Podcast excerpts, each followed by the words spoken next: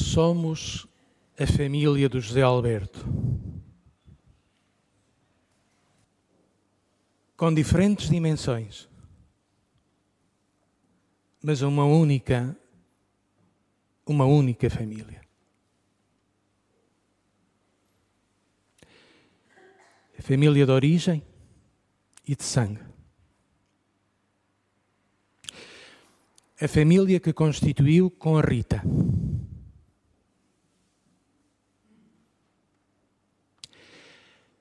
A família da comunidade da Capela do Rato, há mais de 50 anos, que aqui está, que aqui vinha e que era uma coluna de estabilidade da nossa comunidade e da organização que assegurava a tranquilidade dos serviços. A família de amigos e de colegas na academia, no mundo empresarial.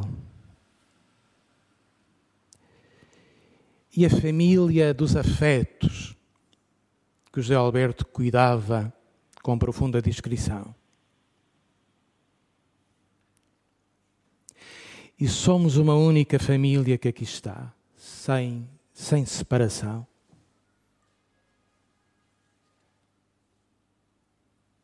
Para lhe dizermos adeus? Adeus. Esta profunda convicção da nossa esperança cristã que a nossa vida se completa nas mãos do Pai, ainda que se complete para nós na morte.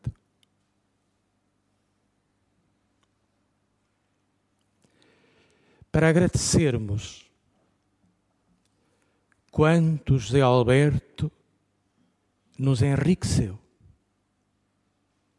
nos acrescentou, nos deu, nos integrou na vasta família de sangue, de amor, de amigos. E reparamos que não havia divisões no mundo do José Alberto. Era tudo uma única família. A de casa e a da igreja. Isto é um testemunho grandioso e singular. E eu fui conhecendo os filhos e os netos e celebrando com os filhos e os netos e a família do José Alberto, acontecimentos importantes da mesma família, aqui na Capela do Rato. O José Alberto também me incluía na sua família afetiva, que se confundia e também era a família eclesial.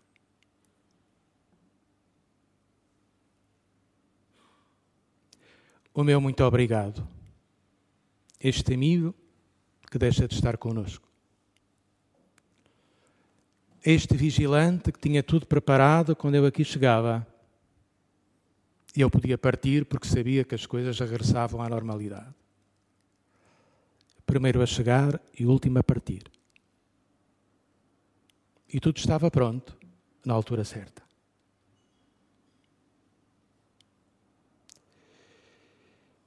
Nosso agradecimento a Deus por tanta vida partilhada. E o José Alberto, todos sabemos, era aquela prontidão generosa, arrebatadora, apaixonada de quem dá, de quem faz, de quem organiza, de quem decide.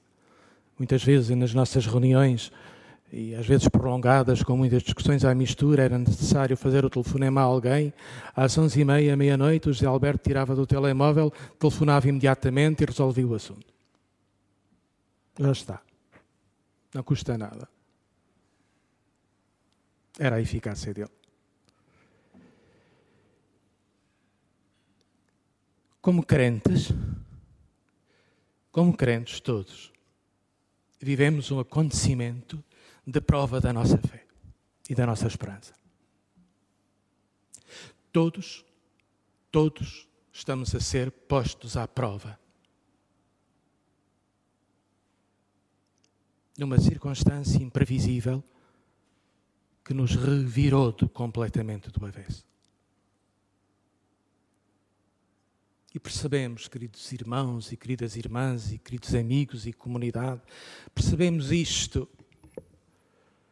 Nós organizamos a vida, projetamos, mas e depois há uma dimensão da vida que vem no imprevisto e que nos sufoca,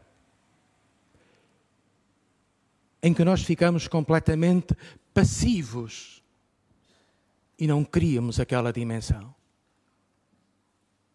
Mas precisamos de reagir. E Rita, João e Francisco, e quanta reação naqueles dias.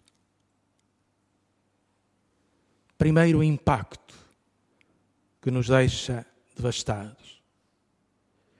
Depois, a reação que nos deixa agir com urgência, porque tem de ser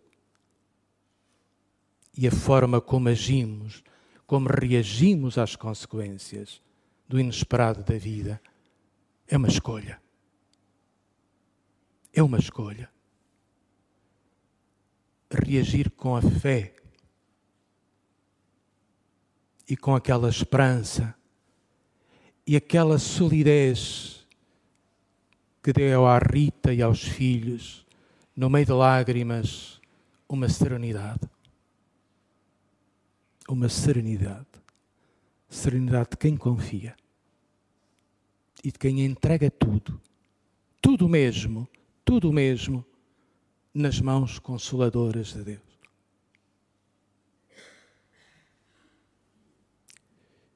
Depois da carta de São Paulo aos Romanos, somos batizados com Cristo na sua morte e com Ele ressuscitamos é a nossa condição de batizados, de leigos. Esta dimensão que esta comunidade da Capela do Rato, na sua história e no seu presente e no seu futuro, também tão bem sabe viver e expressar uma comunhão laical a partir de uma corresponsabilidade batismal, numa plena fidelidade à eclesiologia do Vaticano II, não como saudade, mas como projeto de futuro, em que cada leigo, e o José Alberto primeiro como leigo, depois como diácono, e todos eles e elas, como ele, têm uma palavra a dizer na construção da igreja.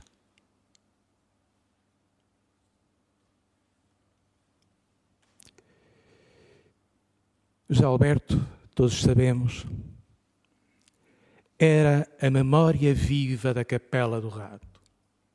Eu não participei nos acontecimentos do passado, mas pela sua memória viva fui sabendo de coisas, de pormenores, de aspectos, de dificuldades.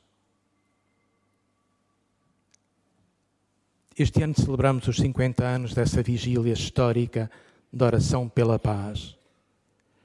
Se precisamos de fazer a memória e guardar a memória do passado, precisamos de fazer mais ainda, de nos mobilizarmos todos com a força e o testemunho que o José Alberto nos deixa, para sermos, para continuarmos a ser uma comunidade interventiva na sociedade, atenta à democracia que precisa de se renovar, à luta pela justiça solidária da luta contra a fome.